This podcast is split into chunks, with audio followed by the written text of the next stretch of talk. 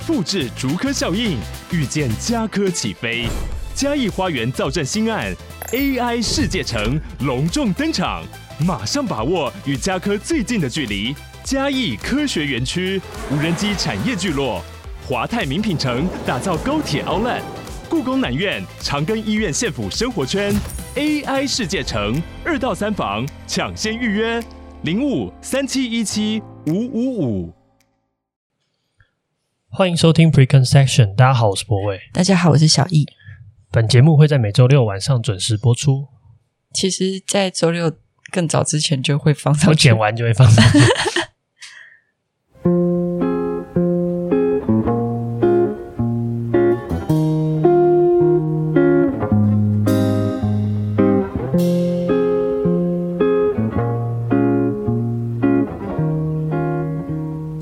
欢迎收听今天的节目。嗯，好，那今天想要跟你讨论一个主题，是我之前有一天突然想到的，就是就是我们的题目，就是今天我想要跟你讨论，就是那个多元这件事情。多元的多元成家，多元什么，多元什么的。你对多元这件事情有什么？为什么你会想要挖多元这件事？因为我有一天我不知道为什么，我就开始想。就是为什么这个社会好像很鼓鼓励多元这件事情？我们希望这个社会越多元越好，我们会觉得多元的时代或者多元是一件好事。就这个词好像有一种魔魔力，然后那个魔力本身就是好像存在于一种，它就是对的，就是好的。对，嗯，刚才这个洗衣机，我不知道不知道会不会可以被 录进去。好，反正我一开始的困惑是这样，就是我有一天在思考这件事情的时候。我得，我觉得我好像得到一种答案，一种解答。嗯，那首先，我觉得先先，我不知道你会不会有这种感受啊？就是我刚才讲的这些关于多元的赞赞颂，我可能一般人不会有这种感受，就是一般人就会，嗯，嗯啊，它很像是一个常见的价值，对，一个常见的，就是你不会去质，你不会去质疑正义是不是好坏的那种感觉，对，就我们已经。把多元这件事放在正面的，比较正面的那一块。对，所以，我们今天就是我想要重新的再检视一件这件事情，那、嗯、它带来的好处跟坏处、嗯，或者是我们可能因为这样牺牲了什么。你讲的事情是，比如说很多不一样的人事物这件事情，嗯、对这个社会、对人类的群体、嗯，到底是不是一件好事？对，okay. 好，我先直接讲我第一个我感受到，我们先讲一些好处好了，就是为什么多元、嗯、多元会是一个。我们呃受我们欢迎的价值，嗯，或者说我们会认为这样子的社会是比较好的。我觉得第一个，我觉得最有感的一件事情，是我终我发现一件事，呃，就是这个社会如果要得到一定程度的公平，就是某定程度的公平，它必须建立在多元这件事情上面。你说多元跟公平有关系？对，因为其实，嗯，我觉得你可以这样想象，如果一个社会只接受某一种价值，或是追求某一种。呃，标准，嗯，那所有人就会去想办法达成这个标准嘛，嗯，但这个世界上一切东西是有限的，呃，不管你说钱也好，或者是权力也好，或者是各式各样的事物也好，它都是有限的，那是无法负荷这么多人去追求同一件事情。所以换而言之，如果我们希望这个社会的每一个人都觉得自己得到的东西是不错的，而且跟别人是可以相抗衡的。那我们势必是必须要把各式各样的标准拉出来，然后让这些标准同样被重视的存在，或是同样被称、被认知为有价值的存在，他们才有办法满足这么多人对美好的想象。你刚刚讲的这种是，比如说成功的定义这种，对，或者是向往的生活。哦，对对对。好的生活是什么？如果好的生活就只有荣华富贵的那种样子的话，那每一个人就要想办法赚更多的钱，做做更好的事，做更好的生意，然后想办法变成荣华富贵。但我们会有人喜欢闲云野鹤的生活，会有人喜欢呃，可能比较译文或者是文创，或者是有些人也很喜欢富丽堂皇。有通往幸福的途径有很多种，所以我意识到的这件事情对我来说。之所以它是一个很特别的概念，是因为我发现，当人变多，尤其是现在的世界人口越来越多，你必须要满足各式各样的可能性，你才有办法让每一个人选择他自己觉得对的方式而存在。然后这个觉得他自己觉得对的方式，它其实象征是一种呃更多样的、更多元的这样子的存在价值，我们都要认可。所以这个社会为什么会越来越鼓励多元？我觉得其中一个很重要的原因就是它必须要成为一种呃普遍的通各式各样的标准都通过的前提之下，它才有办法满足这么大的人口的需求。不然，任何选选定任何一种。它都会产生排挤，或者它都会名额有限，总是有些人得不到。你你可以大概理解我的意思吗？我我现在在想的事情是，你这个讲法是不是讲说它跟人口有关？我觉得它跟人口有一点关系。可是这样子的话，比如说今天这个社会，比如说有些社会是从集权在、嗯、在崩解，对，然后在集权在崩解，就是有一些它在。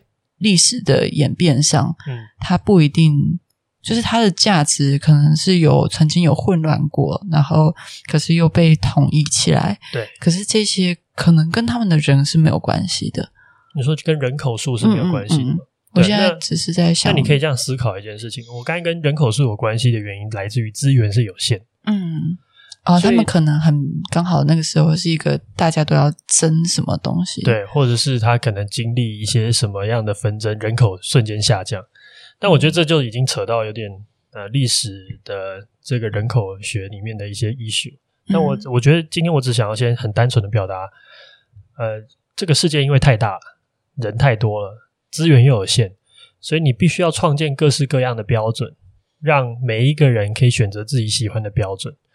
在这样子的前提之下，才有可能做到每一个人都自己一个萝卜一个坑，或是自己选择自己喜欢的东西。因此，大家会觉得说：“哦，我现在做的选择不亚于你，所以这个世界有可能是接近公平的。”嗯嗯。然后，我觉得这件事情是一个有趣的点，是因为只有我们都觉得我们有可能跟你公平的活着。就是我们都有可能得到我们想要得到的东西，只有这个这个前提成立，人们才会觉得自己的活着是有希望的。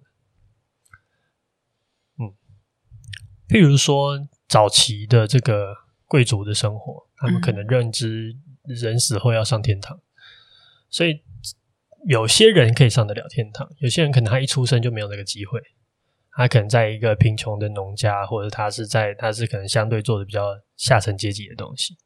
所以，当他们的标准非常单一的时候，其实大部有些人可能只能接受他这辈子就是如此，他没有办法得到更好的选择，他不一定有办法识字，他不一定有办法荣耀他的君主，不一定有办法晋升加爵等等等。所以，我觉得这件事情就是，呃，一一种社会上的一种一大堆人的失望，或者他不再感觉到明天有可能会更好。可当多元这个价值被喊出来的时候，试图我们试图要接受更多的可能性，或是更多不同的事情的发生，都是可以，可都是合理的时候，那我们这些剩下的人才会觉得，哎，我还是有明天可以去争取，或是可以去取得的一些新的成就，或是我们想要去做的事情。嗯，多元是不是一个相对的概念？就是你觉得我们现在够多元了吗？哦，好问题。就是我觉得这件事情事实上是很难达到一个极限值的，它不像是一个我们比过去多元，但我们能不能再多元一点？我觉得好像还是可以。然后依照时代的历史脉络的进程，我们的人类的发展也是越来越多元，我们接受越来越多不同的啊、婚姻制度，然后或是我们不接受各式各样不同的这种价值体系。然后接受各式各样不同的看法跟意见表达，然后我觉得它本质上还是更越来越多元。所以我觉得永远好像好像永远，只要人跟人持续保持差异，我觉得这件事情从审美上会最最明确。可能以前画得好，就是呃，可能在中中古世纪画得好，就是画这些雕像，你要把人画得很像，然后把东西画得光影很漂亮。然后随着时代的演进，有些人开始不一定要画。呃，这些这种神话故事啊，不一定要画宗教故事，他开始可以画一些日常，那他的光影的表现也可以给他更多更多不同的选择，所以我觉得它比比较像是一种你开放更多的可能性给大家，然后大家也认同这个可能性是有价值的，那它提供其他人更多的选择，然后大家才会感觉到公平。你的主持到底是什么？就是你刚刚讲的，我们要让事情变得更多元的那个那个主持是什么？你说那个我们吗？对啊，因为有时候我就在想，多元的形成，它是它是来自我们可控的多元吗？还是它是来自一些社会？可能它就是需要一点进时间进程走到那个阶段。我觉得它是需要时间进程走到那个阶段。比如说，它需要富裕，或者是它需要更多的刺激。就是一开始也可能会有一些异己，会让你觉得不舒服，然后开始慢慢接受那些异己，那些异己也开始说出他的道理，那大家越来越认识。嗯、就是他，嗯、呃，我们可能并没有我们想象中的拥抱多元，就是，可是我们的确比过去再多元一点。我觉得你讲的是没错的，就是我们确实是一路 struggle 到现在变得多元，嗯，然后也很多人正在用他们的方式在争取他们的存在，或者他们想要追求的东西是有价值的过程，嗯，但总归一句，就是我觉得它有点像是，它开启了一个窗口，让其他种成功或其他种理想也叫做理想，也被这个社会认可为理想。我觉得我们现在是不是还在努力这件事情？就是嗯，我们开始说哦，不同的领域都有成功，然后或者是幸福不是只有一种可能。可是你不觉得它还是会有存在？大部分的人觉得幸福该是什么模样吗？比如说成家立业，对对对，比如说赚赚足够的钱，这样。没错没错，所以这就是另外一个 issue，那个 issue 叫做主流。哦，它跟。嗯，是分开。就我们我们可以接受各式各样的成功，可是多数人会接受某一种为大众，嗯、比如说成家立业，好，我们就把成家立业当做一种呃 stereotype，然后多数人是可以接受的，嗯、或是多数人比较认可这件事情。那你会觉得这样子的，嗯，有一个很明显的主流，其他都是小众，嗯的这个状态，还叫做够多元吗？就是如果主流大到。小众的声音听不到，或者是小众其实也只有我们一些人觉得哦，你们这样也很棒啊，就是这样子够多元吗？我觉得它它是它是一个量跟值的维度，嗯，它的量可以很多，可是它值都不好的话，那它确实你你在体感上不会觉得它多元，是什么感觉？像什么大党跟小党在抗衡？对啊，就是这种感觉。嗯，但是我觉得这件事情就是循序渐进的。嗯，就像一开始印象派也是很少人接受的东西，嗯，然后后来它大行其道，然后又有新的东西出来，嗯，但印象派没有消失啊，你还是可以画印象派，嗯，只是它是这么主流吗？可能不一定，嗯，对，但是我觉得这就这就是这个时代的大趋势，他们在接受什么，不接受什么，或者是它走向新的东西的过程，有些东西就会从主流变成小众，所以价值观也是有流行的。成分、哦、没错没错，我觉得价值观也是一种流行。嗯，对，我们这个时代流行什么？嗯，譬如说二次大战结束的时候，大家流行民族自觉，哦、民族主义盛行。就那个时候会非常多人是因为哦，我们是同一个种族，所以我们要民族自觉。我不知道你还有没有印象这个词？嗯，在历史课本里面也会写。然后我们就开始选择独立成为一个国家。嗯，对。那这件事情其实也是那个时代。特别出现的，嗯嗯，然后当然它有一些历史因素，有一些社会现况的考量，嗯、呃，这这些东西都促成这件事情，嗯，但每一件事情它都是一个流行，嗯，对，所以回到你刚才说的问题，我觉得确实它有可能在量上非常多，但质上非常薄弱，嗯，但也有可能在它量上不多，但质上非常多，就质上非常值，比如这个值可能只有三个，对，但它每个都很强。啊、呃、啊！三足鼎立的，对，三足鼎立，像现在选举，嗯，所以就是我觉得这件事情也是一种，但我觉得主流还是会存在，就是主流还是会会存在，它还是象征这个时代比较普遍、普世一点能够接受的价值跟大家能够接受的状况。但同时的，我们也没有扼杀多元，嗯，你没有禁止这件事情，就不算扼杀，嗯、他们还是可以用他们的手段来宣传。这也是一种值得被人家接受或者喜欢的价值。欸，不好意思，刚刚那一段是什么？没有听清楚。意思大概就是说，就是当我如果我没有禁止这些可能性的时候，我觉得这个社会还是多元。所以只要不是只有一种，你就觉得是多元。就是离开单一专制的这件事情的话，它就有可能是一个往多元走的方向。这个这个有点难回答的原因，是因为离开专单一专制，那两个是不是多元？那三个是不是多元？我就觉得，我没办法给你一个数字。我觉得两个就比一个多元，对，因为对我来讲，对比一个多元。它它它不是一个准确说到，可是它跟五个相比又没有那么多元。对啊，它就是这样。所以它其实是一个相对的东西。嗯哼。但我我想要表达的事情是，当如果每一个人都，我们这个社会普遍接受每一个人用自己的方式证明他自己的。审美或他自己觉得有价值的事情是足够有价值的话，嗯，我们存在这个 opportunity 的话，我觉得这个社会是有足够的包容度来处理多元。嗯，对。那当然，它会不会变成主流，或是他这个他的这个觉得有价值这个系统是不是受欢迎？我觉得那是另外一件事。嗯嗯嗯。对，有些人喜欢的东西真的很冷门嘛。嗯。对，但是呃，喜欢的人就真的没有办法那么多，在这个至少在这个时代。嗯。但它能够存在，我觉得它还是一件。是一件好事，对。比如说养殖蟑螂的人，哦，对，这 哦，你这例子很精妙，我也不能接受。对，但是确实还是有人，很多人拿蟑螂当宠物。哎，他们说最近从蟑螂身上发现那种可以抵抗细那个很强细菌的，哦，他们一定很能抵抗细菌，把它拿来做药，蟑螂药啊。对，所以要一群人是负责培育蟑螂的。那不是我，为什么我们会聊到这里？对，我觉得你举这个例子蛮蛮有趣的。对，但是我呃，所以我其实要讲的点就这么简单，就是多元在这个时代才有公平的可能，让这个时代有公平的可能。你讲的公平是，比如说，我心里、呃、有点像是公平逐梦的可能吗？就是，嗯，应该说，我今天我有机会得到一些东西，然后那个东西我可以用一种价值来包装，让它变成跟你的价值是可以抗衡的。嗯、呃，白话文。好，白话文的意思就是说，今天我想当艺术家，嗯，我不会被人们说啊，你就是你一定要赚大钱才是成功。现在可能比较不会，以前还以前可能会啊，画画能干什么吃？对啊，就是还是会吧，就是所以所以这个社会逐渐变开放啊。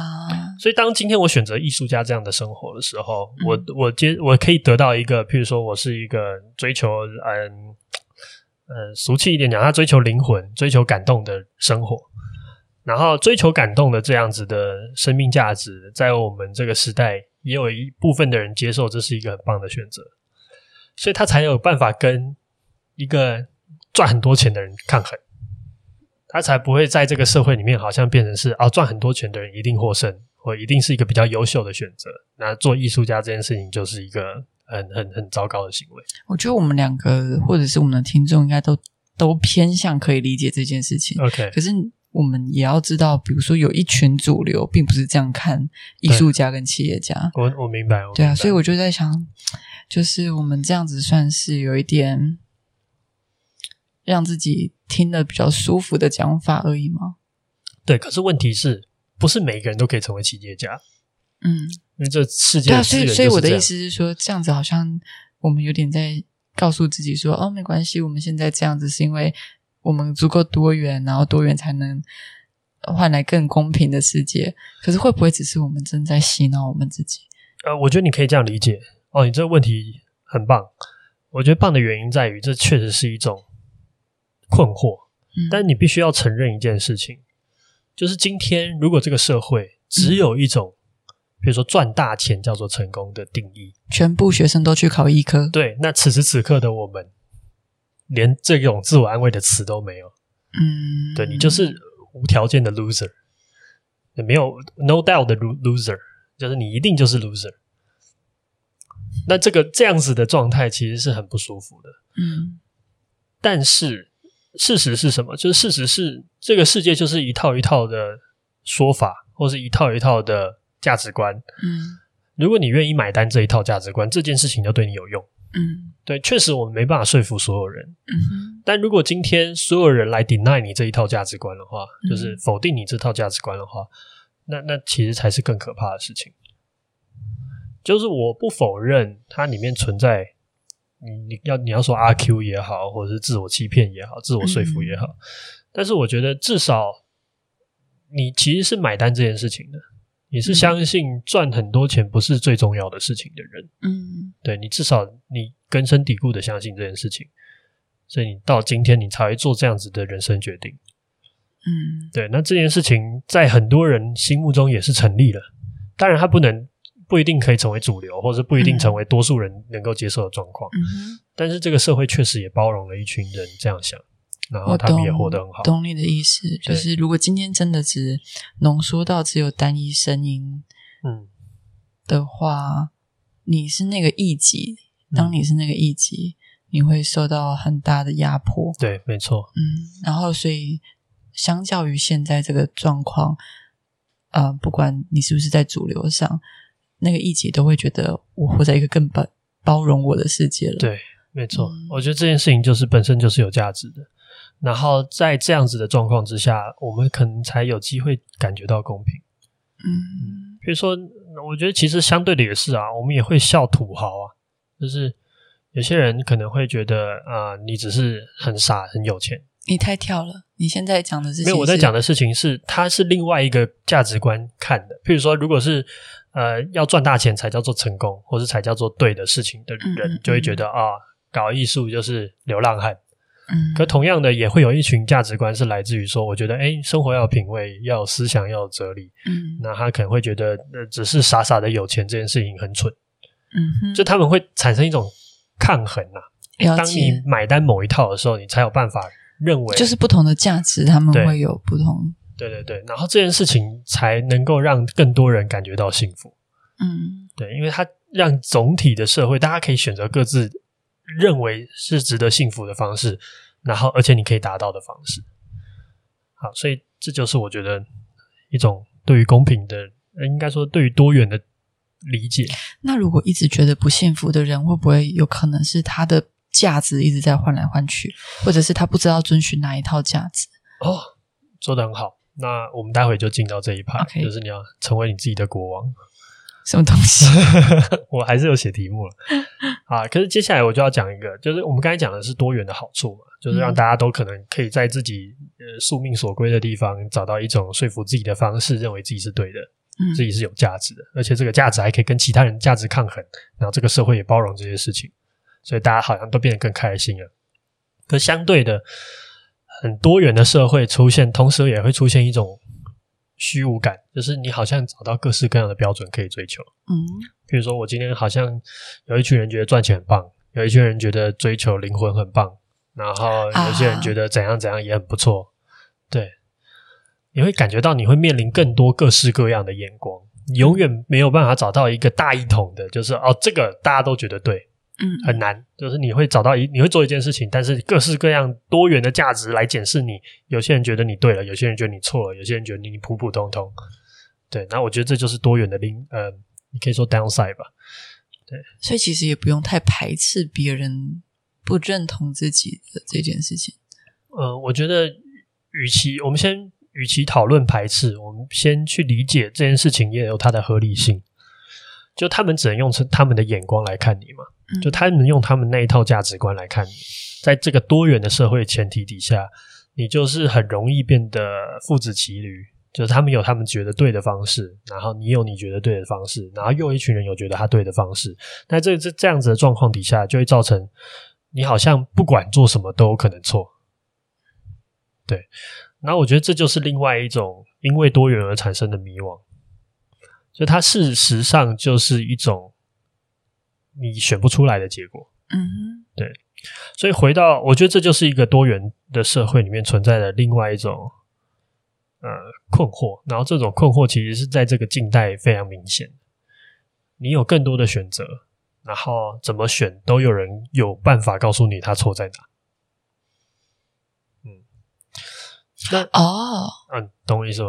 比如说传统的价值的社会，对，可能在老一辈，他们二十岁的女性都要结完婚、生完小孩了，对，然后可能就是有一套有一套遵循的，的对一段，对对对，一段嗯传统价值嘛，或者是他们习惯的那一种。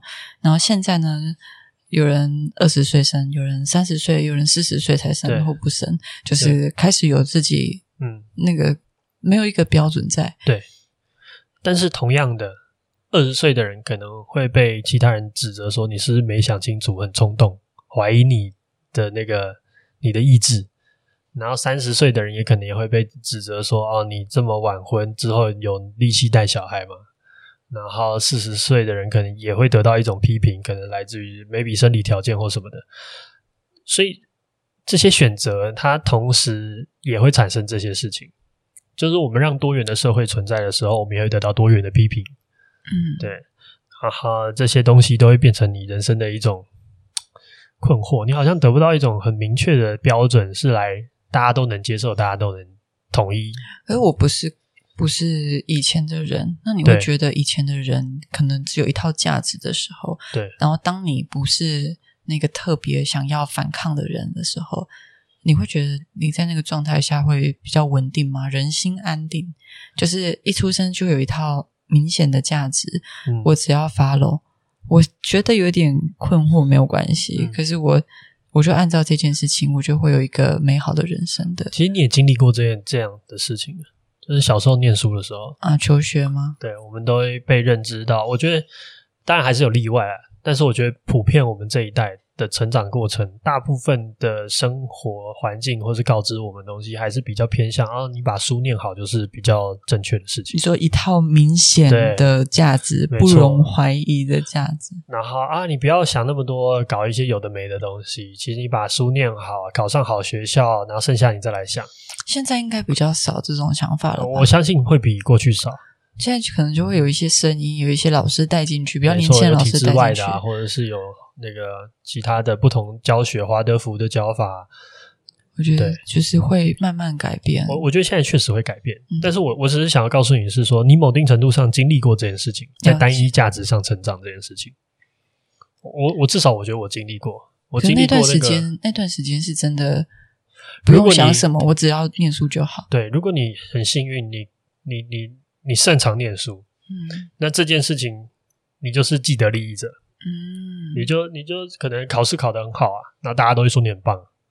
嗯，但是如果你不擅长念书，你可能会被这个体制、这个单一的价值观折磨得非常惨。嗯，因为你会一直碰壁，一直被指称为一个比较不好的孩子。哦，对，所以我觉得，我觉得如果你没有那个反抗意志的话，那有点塞塞子。如果你擅长念书，你就是那我觉得这样有点可怜，就是很多人是在念书这一块失败。或者没有那么好，那他就被否定掉，他好像整个人生没错，然后开始没有机会去发现他擅长的地方。没错，没错，嗯、对我我觉得这是一个，这这就是单一价值的缺点。嗯，他其实筛掉很多不符合这个判断标准、这个体系的人，然后他们被告知他们不适任或者他们不适合。嗯。但他并不是他的人生不适合，可是偏偏这件事情对对他那一段时间的人生的决定权太大了。嗯，对，他要去什么学校，遇到什么样的同学，跟什么样的人一起相处，学什么样的事情，影响太大。嗯，对，那我觉得这也是一种，嗯，这这就是不多元的社会的一种缺点。那我们体制有在改变吗？有啊，我觉得，我觉得还是有，哦，还是有。但是你说改变的足够？你说多元入学这种。多元入学是一件事啊，但是我觉得本质还是要多元的教学，或者是多元的成功的样子。嗯，我我觉得只要大家对某一件事情的成功的想象太单一的话，那边都很可怕。你不觉得那很像一种学制吗？就是很大量的通识，通识课，啊，就是有各种。不知道是芬兰还是哪里的学校，嗯，一开始会让你有各种，比如说工艺面的啊，还是什么，就让你都去试试，对，都去试试，嗯，对，然后最后你可以，也有啊那种。那种无无科系的，就是你只要上通识，然后其他全校的所有系你都可以选。哦、选完之后，你好像后两年之后才要决定，你自己再决定你要工科还是文科，还是还是念什么的。对，嗯、也有这种。我觉得那也是，哎，那也是在我大学的时候才发展出来的。哦，是吗？对啊，我大学那个时候交大有出一个这个系，这个叫什么不分系？对对对对，不分系，没错。对，我觉得那就是更多元。嗯，但这件事情还是还是建立在一个读书高的状况啊，嗯、就是还是你要国英数要考好，等等等。我刚刚讲的这个是国小哦，哦这么酷，嗯，他们很、哦、很小，那很好，对啊，对啊。好，我我想讲的事情是，多元本身它除了给我们更多的自由或是能动性之外，它同时也让我们遭到更多种类的批评。你不，你没有办法得到一种单方面的防御，就你好像处理处理好这件事情，这件事情就解了。嗯，你会势必面临更多的眼光、更多的责难、更多的事，不同的价值观来检视你。所以你讲的事情是多元带来的茫然是必然的，对，它就是你的交换。当你可以用这么多元的价值观来抵御，或者是来跟其他的价值观抗衡的时候，但是同时你也被其他的价值观检视，而且你也某你也某定程度上很难否定这些价价值观的存在的必要性。对，就像他们也很难否定你的存在一样。那这样有办法一边追求着内心的稳定，又一边追求着多元吗？那我觉得唯一的方式就是你要建立自己的规则。就你刚才的那个，oh. 为什么你要成为你自己的国王的意思就是这样。就当你想要追求一个有序的状态，然后这个有序又让你觉得舒服，游戏规则，对你有你有秩序的状态，然后你又觉得舒服，唯一的可能性就是你是制作这个规则的人，嗯，你是这个创造这个游戏的人，你才有可能如鱼得水，然后又觉得自由。创建这件事情是容易的吗？比如说我，嗯，我对一些价值观很快的筛选出我满意的，对，我愿意相信的，对，然后我就撇除那一些杂音。嗯哼，嗯哼，这就是第一步。然后第二步是什么？你这些相信的价值观，你要做一个排序。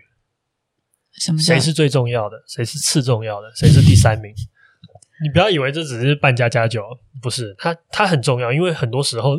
价值观之间会产生冲突啊、呃，它不是只有一套的。对，人与人之间大部分的冲突来自于价值观排序的不同，嗯、而不是价值观本身。嗯，譬如说，今天我们都觉得呃自由很重要，嗯，然后我们也觉得呃人权很重要，对。那可是当一个人的行为侵害到这个社会多数人的自由的时候，那我们可不可以把他关起来，或者说可不可以把他杀掉？那今天如果不能把他杀掉的话，代表你可能觉得人权这件事情比众人的自由重要。但反之，如果你觉得他可以杀掉的话，代表你觉得自由比众人，那众人的自由比一个人的人权重要。但我们其实都觉得众人的自由重要，也觉得人权重要。所以真正冲突点来自于价值观的排序的差别。嗯，然后这才是真正的 struggle，这次还是真正的困难。嗯哼，嗯，所以你刚才讲的，我觉得是一个第一步。还有点像是我先找到哪些价值观是我认同的，嗯，然后接下来你要花时间思考哪些价值观对你来说比较重要。所以在一件事情发生的时候，你知道哪件事情你要先被遵守，你才愿意往下走。什么意思？就是比较重要的价值观，你一定会先去执行嘛。譬如说，如果你觉得自由比较重要的话，那你可能会愿意先牺，你就愿意牺牲人权。当这两个有冲突的时候。嗯，我我刚才在讲的事情是你想要建立你的王国，你想要制定你的游戏规则，它不是单纯的把价值观剪出来就好了，他要把价值观做排序。然后这件事情对我来说重要的原因，是因为我觉得真正的困难不在于把好的价值观选出来，大家都会选出好的价值观，但真正有差别的或你我的思考有差异的原因，是因为。当两个重要的价值观只能选一个的时候，每一个人可能会选的不一样。你要牺牲哪一个来换到哪一个，这件事情才是真正的 issue。我刚刚想象的规则是一个条文，嗯、它不是价值跟价值，嗯、然后拿来做排序的这种卡片形式。它是一个有一点呃，比如人生几大准则这种。好。那我我要我的意思就是，你必须要把价值这个卡片玩完之后，你才写得出那个条文啊，才有办法写成句子。才有可能写。譬如说，比如说，我觉得，嗯，赚钱不是最重要的事情。对，那可能你是要把你个人的自由大于家庭的责任。哦，可能会有这种。譬如说，如果我要养小孩，我就不得不赚钱。嗯，但如果赚钱不是最重要，这是你第一名的价值的话。那它隐藏的含义就是，我这个人生的自由，我要快乐这件事情大于我要承担责任这件事情。所以如果有必要，当然可能尽量不要，但是如果有必要，你愿意牺牲那个责任。嗯嗯嗯，没错没错。所以你要写出这些规则的前提是你要有办法知道哪件事情对你来说。它的 priority 是什么？或者是说，我们如果直接想到的一条规则，它可以去后面推出你说的几种价值。我们哦，原来是这样排序的。嗯嗯，没错，没错。所以其实有很多很多很多值得辩论的题目。嗯，你会发现它其实就是两个价值观的转换，一个上一个下，然后看谁先谁后。嗯，然后你去思考这件事情的价值。所以其实我觉得思考有时候辩题看起来很无聊。嗯，比如说中华民国要不要废除死刑，或者说我们要不要建立色情专区。这些东西好像跟我人生或者是跟我的生活没有什么关系，嗯，但我觉得它真正有价值的事情是，它让你你思考这件事情。如果你得到一个落实的答案，你可以得到的东西是你对那个最重要的那两个价值观，你觉得什么东西重要一点？所以它它其实作用一个很很很难感受到的一个范畴，那它本质事实上是让你更清楚一些，你可能从来没有想过对你来说哪件事情重要那么一点点的那种事情。嗯，对，你才有可能建立自己的王国。嗯，所以建立王国它的困难来自于你到底有没有办法 figure out 这些所有对你来说是有价值的事情之间的关系是什么？这感觉是一个会变得越来越理清楚的人，嗯，他才会得到这种内心的秩序。对，然后同时又是自由的。对，所以所以其实你可以思考一件事情，就是如果你想要做你自己的国王，嗯，这件事情也不容易啊。你你需要先爬书很多，至少你要有办法自我说服嘛，嗯、你有办法告诉自己这个选择是对的，嗯哼，你才有办法欣然的福音或者接受你自己定给你自己的规则。那如果他单纯的只 follow 一些别人的规则也可以吧？啊，也可以啊，也可以、啊。就是嗯，比如说一个宗教教义的 follow，对，但是他已经告诉你非常多的价值的排序，但是。但你就是接受别人的国，你你接受别人当你的国王，嗯，就是换句话说，如果这件事情，呃，它违背你的想法的时候，你到底有没有抽换的能力？嗯嗯，对，如果你完全全盘接受别人的选择的话，那你势必就没办法，或是你找不到好的理由来换，对，你没有办法说服自己，这个时候为什么又不遵守了？对，所以我觉得这件事情有点像是，呃，你当然有很多东西可以借用。或者是别人已经想清楚了，你听明白之后，你觉得他讲对了，你可以接受，那这就是拉进来。嗯，那成为你自己的国王，其中呢还有一个很重要的意义，来自于你是可以改变游戏规则的，你是可以重新再定义这个价值观排序的。嗯，对，那这件事情你要有这个权利，你才有办法做这件事情；你要有这个思考，你才有办法做这个调调调整。如果你一直随波逐流，或者是你不去感受你在自己在想什么，就很难去。理清楚你的游戏规则，你要讲的是这个意思。没错，就是他会，他他其实存在这样的困难。但是这件事情有趣的点在于，就是当你建立一套价值体系的时候，其实你也有可能拿这套价值体系去贩售给别人。贩贩售？贩售不是说真的要要钱的，是让别人接受你的价值观体系。哦，要洗脑吧，把我的脑袋中的东西放到别人脑袋这种。对，所以某定程度上，我在做的就是这件事情。哦，对，就我这些 podcast 在做的事情就是这样。突然觉得，嗯，没错。对，然后这件事情并不是说，呃，其实这件事情发生频率很高啦。比如说，政党文宣就在干这种事啊，呃，政治人物的文宣，应该某一本书啊，每每一个有内容的，对对，有内容有 guide 的东西，我们其实无时无刻被这种东西影响。嗯嗯，然后，可是重点是你到底有没有办法截取你要的？然后编织在你自己认同的东西上面，嗯，对，所以，我我觉得其实人生有一个很重要功课，就是你要去一直创造你的你的那个那个王国长什么样子。然后你要成为你自己的国王的时候，你才能获得一定程度上的有序与自由。不然，常常我们面对的事情是一个很多元、很混乱的世界，你会感觉到什么都可以做，也什么都不行做。嗯，对，那这种无序其实是一种一种无力感。对，那你要怎么拿什么来对抗这个无力感？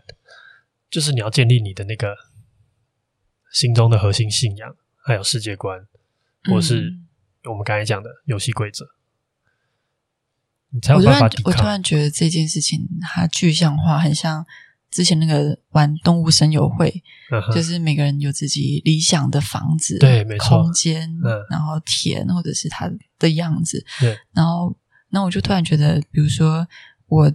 在意的是有形体的有序，比如说东西放好放哪里这件事我很在意。对，然后你在意的是那种思想上的有序。没错，嗯，对，所以我的思想里面收拾的很干净，但你可能看不到，对，我看不到你的干净，只能看到我平常乱丢牙线或什么。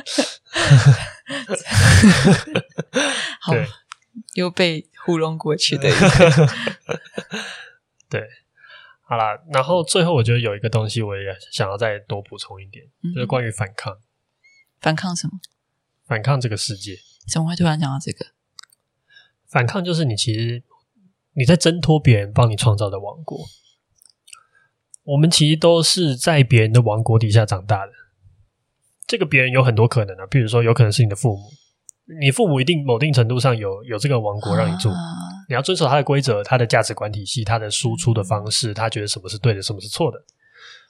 这是一个王国，然后你也会遇到你的同才，你有些同学也会有他的王国，嗯，或甚至可能是那种嗯、呃、老师，或者是、嗯、呃教授、呃研究所的教授等等等，他们都有他的王国。嗯、所以有的时候我们必须要反抗这些东西。我觉得这个画面很像《进击巨人》里面艾琳要。反抗大家说外面有巨人很危险，不能出去这件事情。对，然后他就要把围墙推开，推开。对，所以真正发生的事情是什么？就是你要明白，每一个人都一定在一个围墙里面长大。嗯，那这个围墙对你幼小的时候，其实保护，对，它有保护的价值。嗯，比如说，呃，在这样的规矩里面，你可以更有方向感的，更有循序渐进的成长。啊不然从小就开始问他哲学问题，他应该很 崩溃，他觉得你很烦。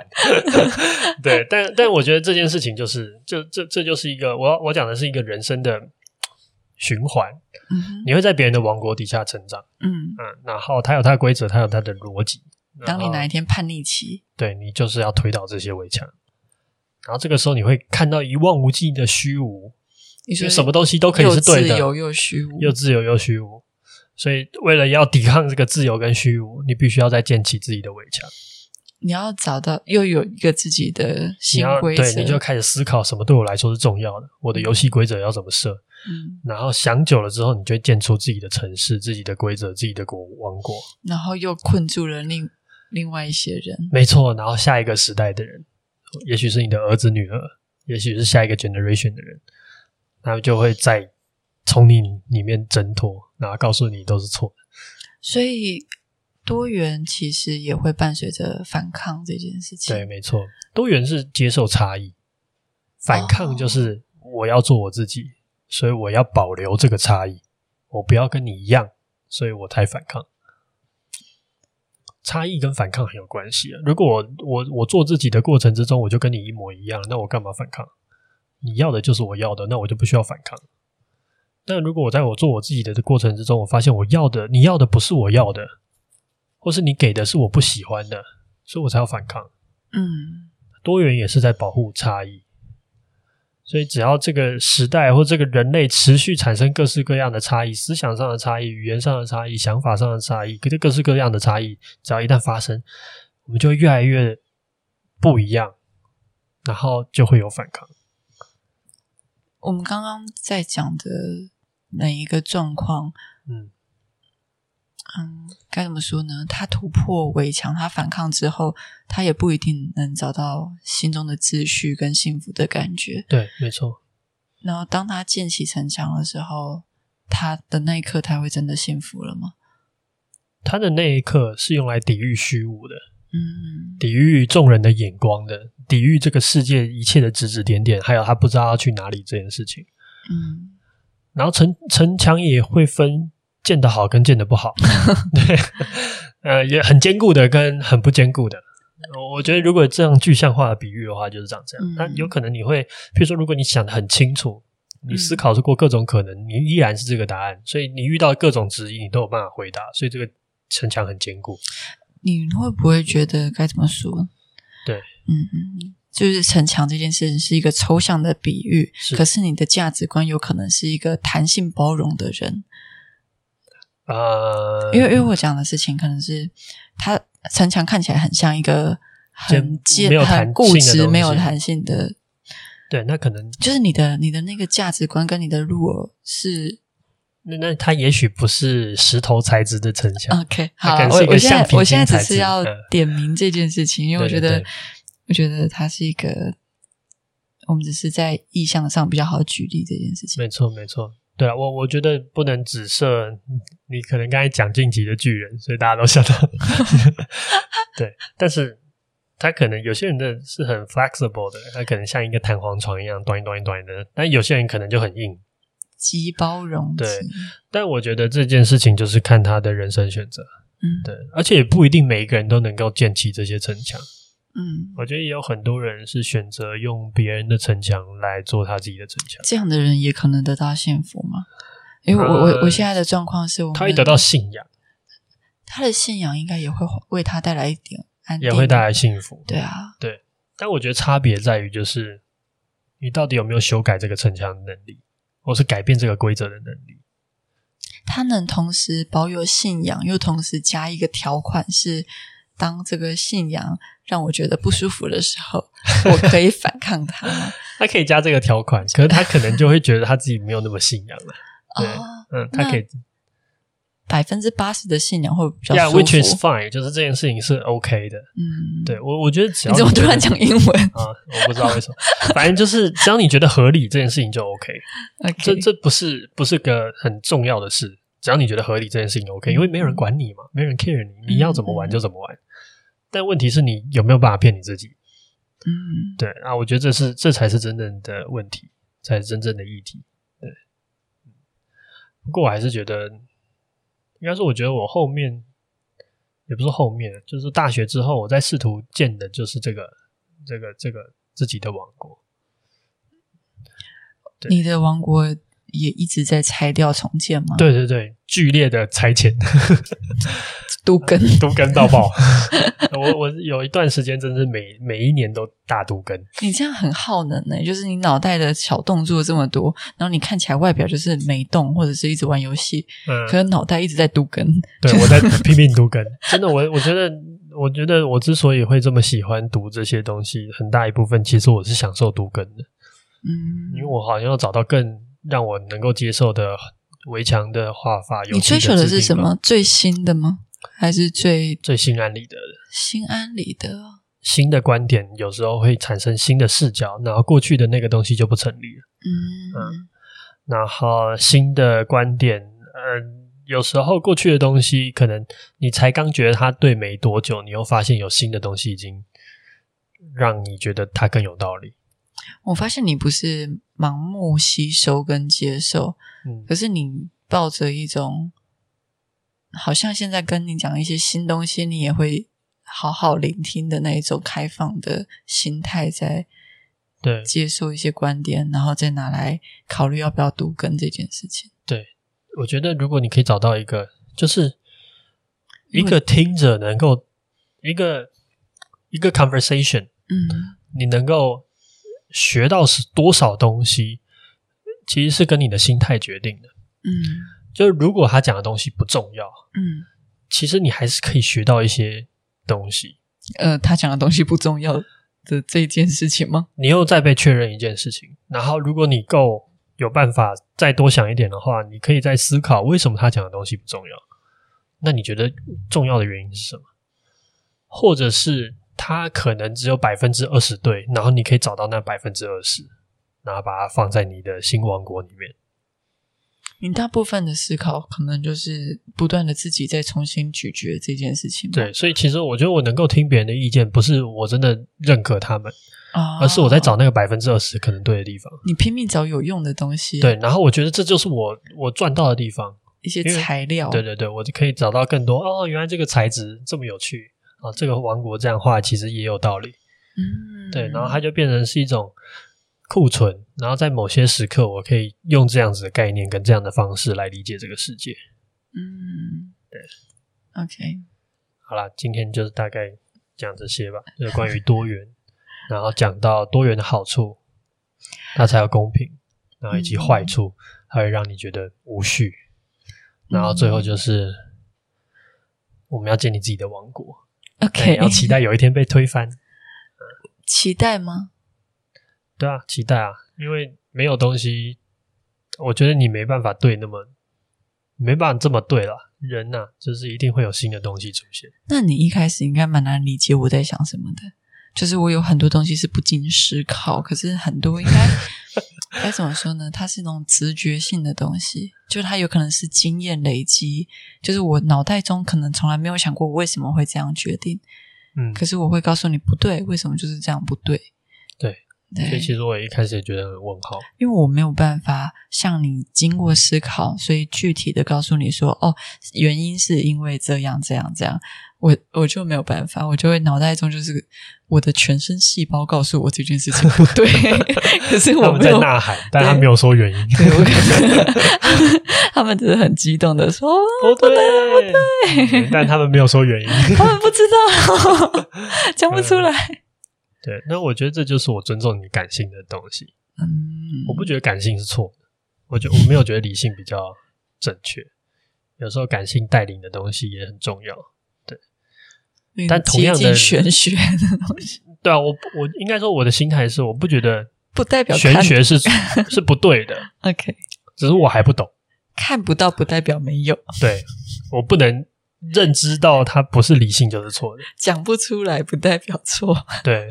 对，你看，但是讲得出来是是比较能沟通的，真的还是还是有它的 ben 那个 benefit，还是有它的好处。那我要把不能沟通列入我的王国原则。哦，那你就你这个王国不会住太多人，我们可能都用心电感应。嗯，可以。好啦，那今天差不多就到这边。OK，那大家晚安。好，大家晚安。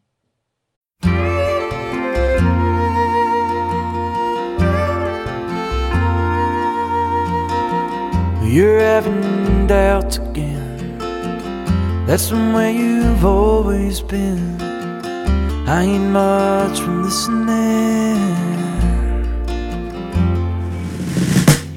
And I lost my innocence, searching for significance. And you wavering opinions and selfish whims.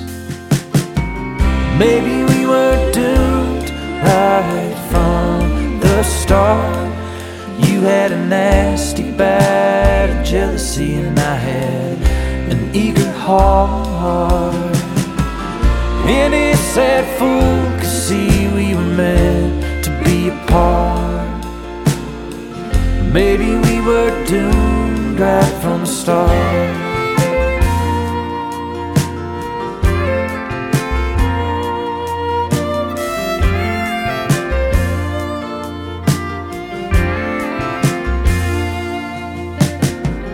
It's getting bad again.